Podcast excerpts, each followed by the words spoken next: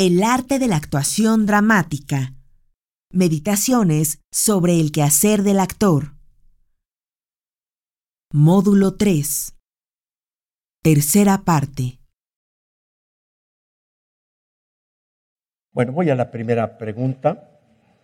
Dice, maestro, nos ha dicho que la actuación es una acrobacia mental y que pensar la actuación solo es posible si somos capaces de pensar el teatro, la idea del teatro. Esto significa que en la actuación la palabra es solo una consecuencia y no una causa respecto a lo interpretativo. Bien, la única manera de abordar la pregunta, que intentaría discernir entre causa y efecto, es justamente la bifrontalidad. Depende. Si la palabra es causa o es efecto. Depende. En el proceso depende. Para el actor de una manera, para el personaje de otra manera. Es causa para el actor. Ya expliqué que la operación del actor frente al texto tiene que seguir el método de Sherlock Holmes. El texto está allí con el punto final, ya lo puso y el autor eh, pretende haber cometido un crimen perfecto. Nosotros sabemos que no es así. Y como Holmes, lo que el actor tiene que hacer es partir de la palabra del texto cuando ese es el punto de partida, que es una manera de hacer el teatro. La convención más frecuente es partir de un texto. Va del texto en la inducción a su procedencia o a su causa. Eso que decía Stanislavski, no lea el texto, lea el subtexto. Ahí el detonante es la palabra. Pero en el personaje, en el personaje es una consecuencia. El personaje está allí y la palabra se le escapa. Es decir, la palabra es pertenece a la reacción que depende de la estimulación. Pero entonces, en la bifrontalidad de las dos dimensiones del actor, la palabra, en efecto, es causa y es efecto según lo queramos ver en qué momento. Lo que tendría que suceder es que esa palabra escrita, si quieren, por Esquilo, hace tantos siglos, cuando suena en el escenario, cuando Jerjes se planta en los persas en el escenario de la función de hoy en la noche, y entonces exclama, que caigan los cielos sobre mí, porque he sido derrotado. Cuando escuchamos esa palabra a los espectadores en la función de hoy en la noche, de esas palabras escritas por Esquilo hace tantos siglos, la impresión que debemos tener o lo que tiene que suceder en nosotros los espectadores es que estamos escuchando esa palabra por primera vez, por última vez por única vez, cada vez desde que la compuso Esquilo hasta nuestros días. En relación a la acción-reacción del actor al actuar, en el entendimiento de hacer en presente y no hacer, ¿qué hago? Es acción-reacción lo que ocurre entre los dos actores en escena ¿No es más bien una acción que provoca una acción, ambas conscientes en los actores, siendo así que el que reacciona es el personaje? Como actriz, crear los medios necesarios para que el personaje pueda reaccionar ante los estímulos que se presentan.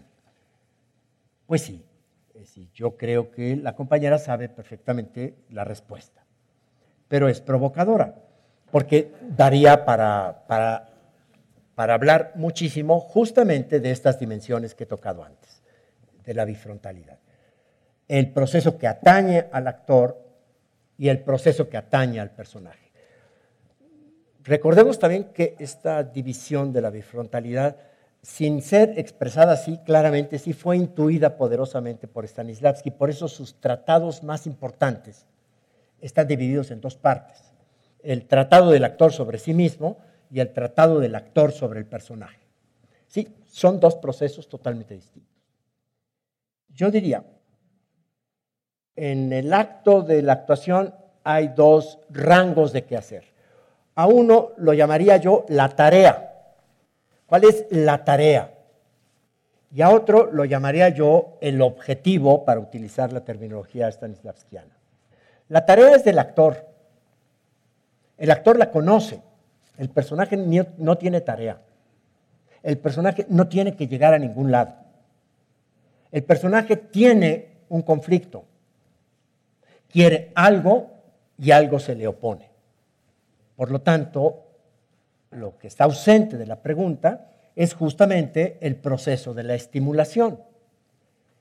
Hay un proceso de la dramaturgia del actor que consiste en discernir y poner allí, y este es otro acto de la concentración y de la imaginación, poner allí donde en la situación, que tendríamos que hablar qué es situación, no cualquier cosa lo es, poner ahí las cosas que van a saltar sobre el personaje y que el personaje se las va a encontrar allí.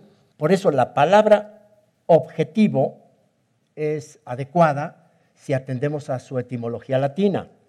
Objectum, lo hallado. El personaje no lo sabe y de pronto lo halla ahí como lo halla. Y eso lo asalta. Pero alguien lo tuvo que poner ahí. Y ese no es el dramaturgo del texto, ese es el actor dramaturgo. Y es ante lo que va a reaccionar el personaje, no el actor. La interacción entre los actores en escena es un acuerdo concernido entre los actores y un conflicto entre los personajes si dejamos de ver los dos lados de la bifrontalidad, nos confundimos. Bueno, daría para más, pero básicamente siento que por ahí va la respuesta. ¿Cómo distingue los signos falsos en los actores mentirosos? Es decir, científicamente explicable. SAS.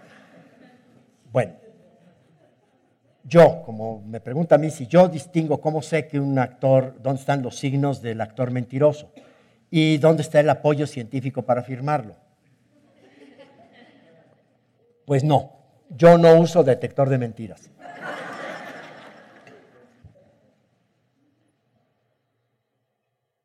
Uno lo sabe, uno lo siente. ¿Cuáles son los signos? Uno primero es la lógica. ¿Y cuál es la lógica? Pues si oíste lo que te acaban de decir, ¿cómo es posible que te quedes así? Otra es la forma, otra es la escala y otra la calidad de la energía. Uno puede saber, estar seguro de que alguien lo ama o lo está engañando. Mendoza tiene un diálogo en, una de sus obras en donde viene esta discusión de tú me amas, no me amas, etcétera, y entonces dice el otro, no, es que yo te amo y, eso no lo puedes negar, y entonces el otro dice, a ver, compruébamelo, y la respuesta es, yo te amo porque tú sabes que yo te amo. ¿Por qué? Pues porque lo sé. Se puede engañar, se puede dar gato por liebre. De hecho, se hace constantemente en el teatro. Lo que más se hace es autoengañarse. El actor está constantemente autoengañándose, engañando y autoengañándose. Pero lo que también sabemos en el fondo y esto es así porque es así, yo puedo engañar a alguien, puedo autoengañarme, pero al teatro no lo engaño. ¿De qué verdad se trata? ¿De la verdad sobre sí mismo o de la verdad sobre el personaje? Y volvemos a la bifrontalidad.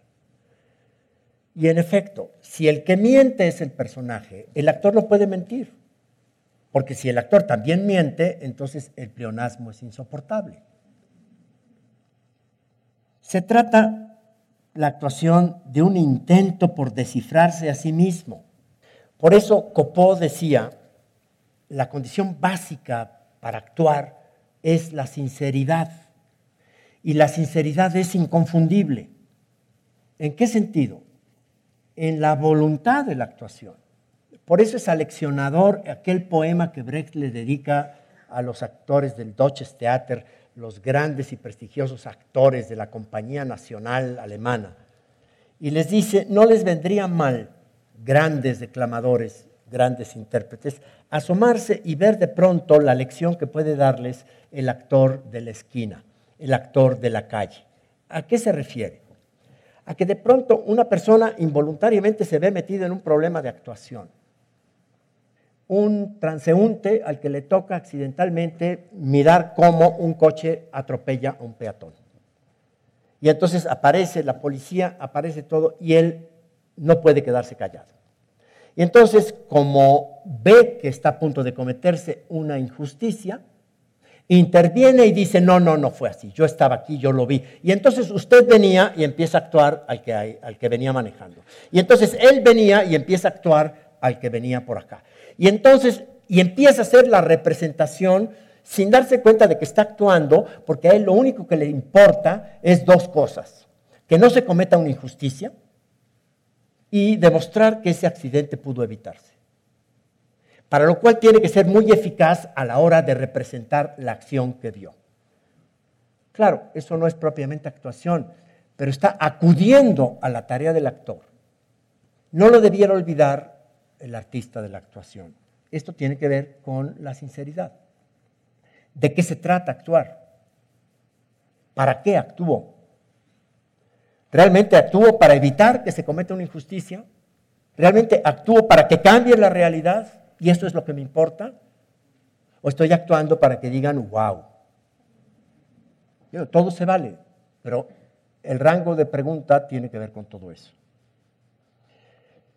Hay una un maravilloso ensayo sobre este problema de las fronteras para discernir la mentira y la verdad en un ensayo de Michel Foucault maravilloso que se llama Tecnologías del Yo, en donde el problema de la tecnología del yo, y si sigo a Foucault tendría que decir también la actuación es una de las tecnologías del yo, tienen como propósito descubrir la verdad de uno mismo.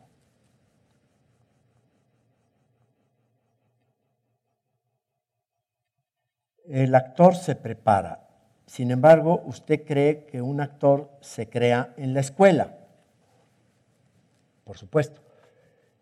Pero habría que matizar. Yo creo que es verdad lo que dice el adagio. El actor se hace en las tablas. Y entonces la escuela, y entonces por eso empecé con Eleonora Duce. Eleonora Duce llega a ese momento de revelación a los 16 años, pero ya llevaba 10 años de estar actuando y lo que ella descubre en esa función es que no sabía lo que era la actuación y lo que venía haciendo desde hacía 10 años. Es decir, y estaba en las tablas desde hacía 10 años. Lo que descubrió, lo descubrió en las tablas, no fuera de las tablas. Pero pudo no haberle sucedido o haberle sucedido 25 años después, no 10 años después.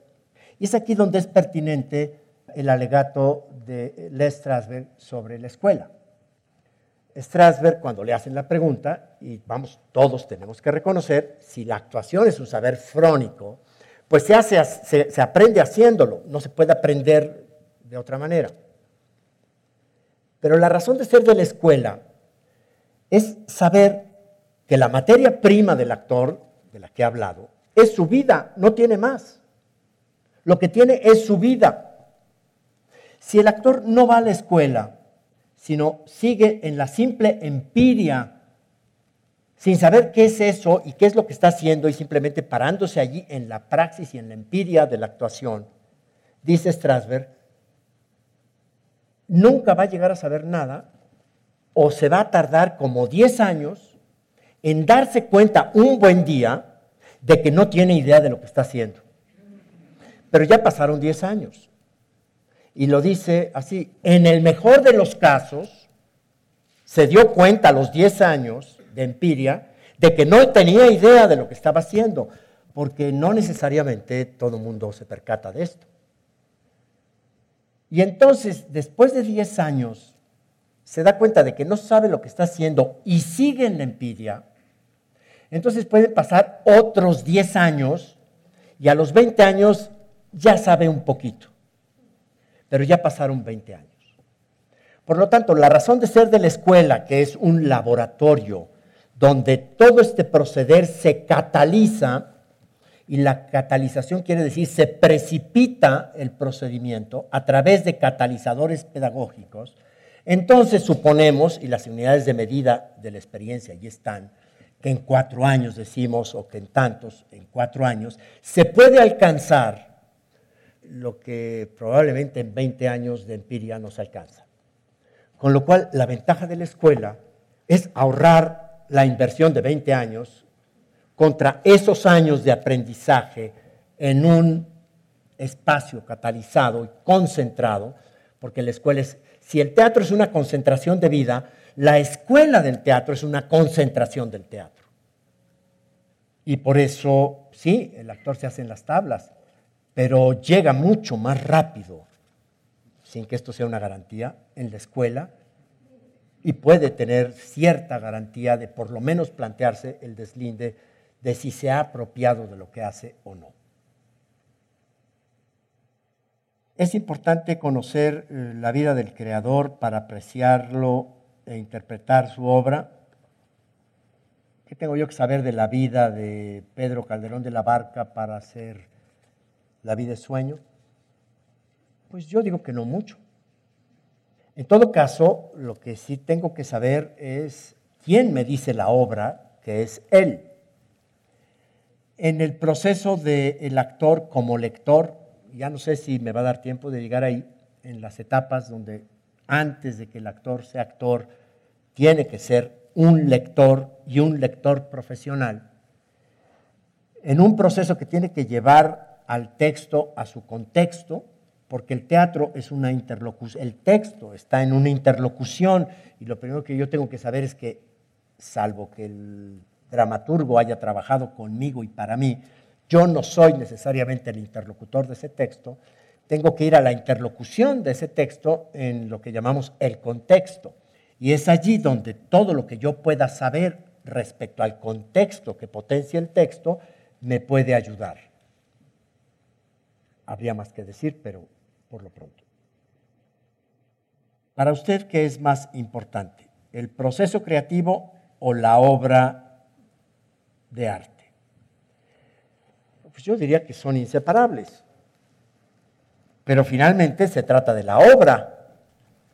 Ahora, a mí como director creo que me gustan más los ensayos que las funciones. Pero estoy mal, esa es una deformación profesional. Todo el trabajo del proceso creativo tiene una finalidad que es la creación de la obra. En el caso del director, pues es el espectáculo. En el caso del escritor, pues es el texto, en fin. En el caso del actor es la función.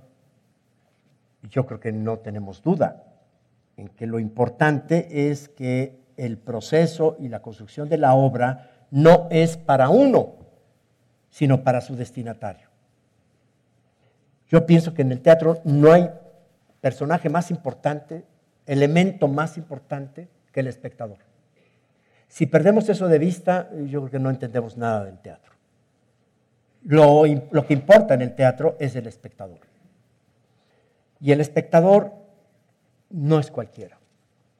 Hemos caído en un error gravísimo. Suponemos al espectador. No, no cualquiera es espectador de teatro. Hoy en día eh, la cosa ha llegado tan grave, a tal estado de gravedad, que tenemos que aceptar que eso que llamamos el público ya no es el espectador, o que el espectador no necesariamente es eso que llamamos el público. Eh, al público lo inventó Lope de Vega.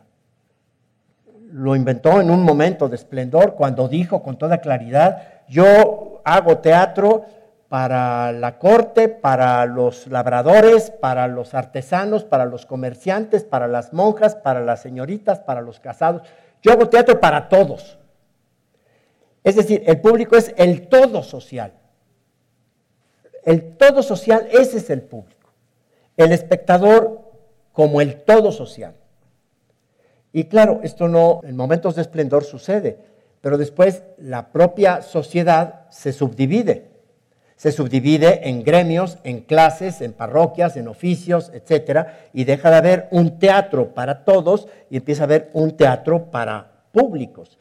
Un teatro campesino, un teatro académico, un teatro para niños, un teatro de bulevar, un teatro para públicos. Pero hoy en día el todos es la masa y la masa es nadie. Y la masa es el sujeto del mercado, la cifra del consumidor. Y el teatro es el arte de la persona y no está en la masa, su destinatario. El consumidor de eventos no es el espectador. El espectador es el interlocutor sostenido del discurso, de la conversación que es el teatro. La gente ya no va al teatro, va a eventos. Y mientras esto sea así, bueno, seguimos no sé qué, con qué sentido haciendo teatro. Esto da pues también para mucho. No este, nos sorprendamos. En el origen mismo, el espectador era el iniciado. Ser espectador pasaba por una iniciación para llegar a participar en el misterio escénico. ¿A quién convocamos? ¿Con quién hablamos al hacer el teatro? Entonces, bueno, nosotros nos dedicamos a la producción y a la creación de la obra, pero la obra es para el espectador. Ahí hay un problema de medios y fines, siempre que sepamos que ningún fin justificará nunca los medios. ¿Qué piensa de que el teatro es hoy en día un lujo?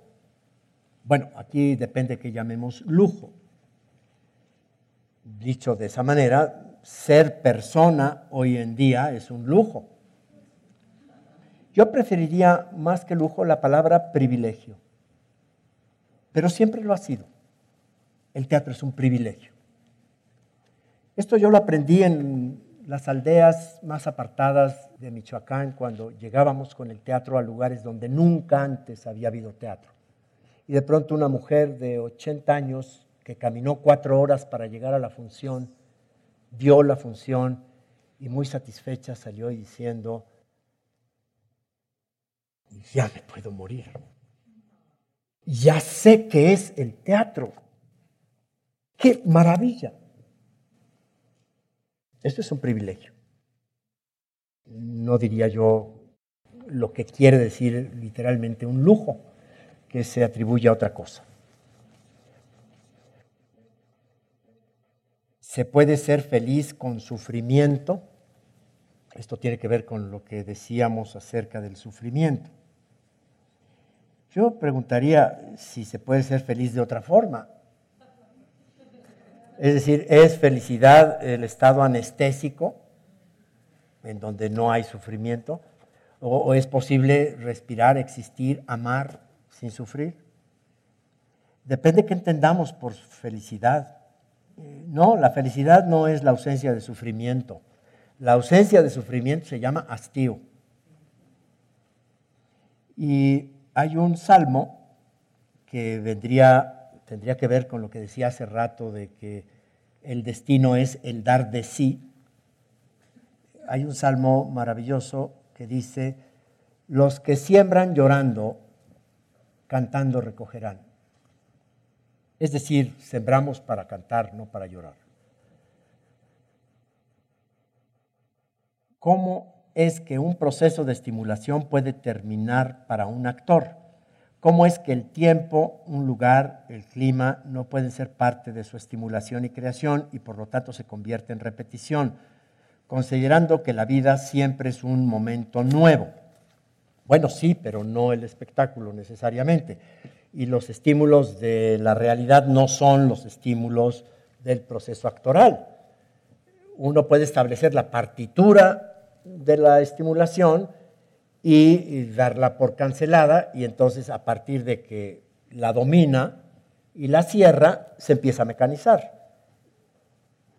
Evidentemente en la realidad no podemos, no podemos evitar ni hacer que cese la estimulación, pero en la ficción eh, suele pasar y eso explica justamente la mecanización, Por lo tanto, la clave en la que se fija muy bien como diagnóstico Stanislavski es cómo evitar la mecanización a partir de la apertura infinita del proceso de estimulación ficticia.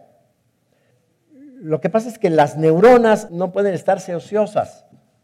Al principio, las dificultades técnicas implican que la tarea esté en el foco de atención y entonces tenemos justamente ese actor que no puede actuar pues porque está memorizando o porque tiene una torpeza terrible en el trazo o porque, claro, ahí no hay actuación, ni, ni hay que pedirle que actúe. Hasta que no tenga el texto de como segunda naturaleza y el, el trazo como segunda naturaleza para que lo pueda inventar. El actor memoriza el texto para poder olvidarlo. Mientras no pase esto, no puede entrar en un proceso de estimulación. Pero entonces, las dificultades de la tarea van trabajándose hasta que se dominan. Una vez que se dominan, pasan a un condicionamiento que llamamos segunda naturaleza, como cuando alguien conduce como segunda naturaleza el coche. No, no, anda viendo, estoy en primera, meto el freno, ese no sabe conducir. El que sabe conducir no sabe si ve en tercera o en... Y sin embargo está conduciendo y bien. Es decir, lo domina técnicamente. El dominio técnicamente libera las neuronas. Si las neuronas no tienen tarea, se distraen. Y si el actor se distrae, el espectador se pierde. Por lo tanto, la partitura de peripecias tiene que estar proponiendo el crecimiento de la estimulación en el trabajo del actor, porque ya lo domina. Esto lo vemos claro en aquel ejercicio que plantea Stanislavski de un ejercicio muy limitado donde dos grandes amigos se reencuentran después de 10 años, y ese es el principio del ejercicio, y el final del ejercicio consiste en que uno de los dos apuñala al otro. Entonces, empezamos en el reencuentro de no nos veíamos hace 10 años, dos grandes amigos, y vamos a acabar en que uno apuñala al otro. Y entonces lo intentan y claro, pues no, no, no se puede. Y entonces dice Stanislavski, uno por uno uno por uno. Primero tienes un cuchillo al cinto. Empecemos por ahí. ¿Ya lo dominas? Ahora, vámonos a el siguiente, vámonos a el siguiente. Así hasta que va llegando al cúmulo de estímulos necesarios para producir la lógica inevitable de ese asesinato, lo cual va a suponer el tejido de probablemente una partitura de, muchísimos estímulos y de sus consecuencias. Pero hay que ir pensando uno por uno. Entonces la metáfora que se ocurre es la piedra en el vado. Uno arroja en un espejo de agua una piedra al centro y se produce una onda y luego otra y luego otra y luego otra y va abriendo, abriendo y abriendo, abriendo hasta irradiar. Así es la estimulación. Empecemos por la primera. Ya tenemos esta, no la perdamos y viene esta otra, y no la perdamos y vienen estas dos más esta y luego más esta, y ese es el trabajo de la dramaturgia de la partitura de, estímulos. Pero bueno, siento que tendría que fundamentar mucho más otras cosas antes de esto. ¿Cómo es el pánico escénico del director? ¿Cómo se supera? Afortunadamente el director es el que no sale a escena. Y cuando sale a escena, pues le pasa lo que a cualquier persona. Lo que no quiere decir que no haya un pánico de director que no es el del actor, es decir, que no es el pánico escénico, es otro.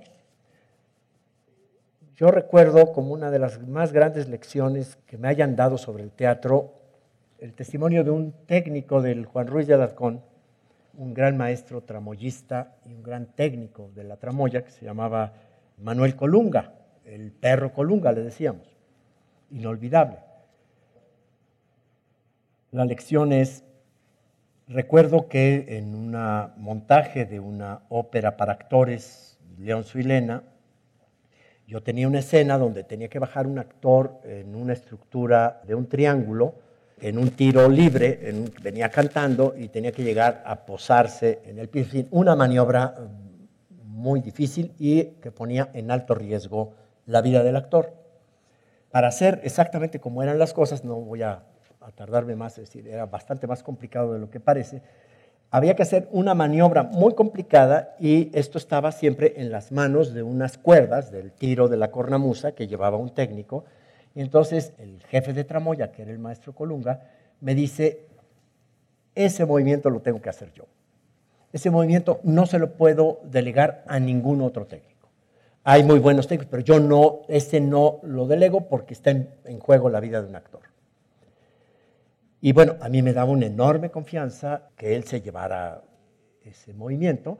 Y claro, cada vez que empezaba ese movimiento era suspender el aliento hasta que ahí está, ya está.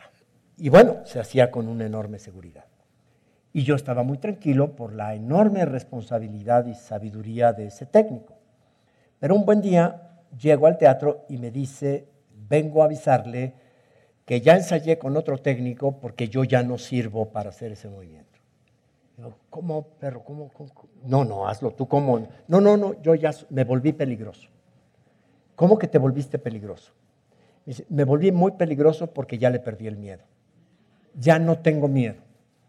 Ahora soy peligroso. De ese tipo de miedo o de pánico, semejante al de ese técnico, es el que padece un director. Bueno, es todo por hoy.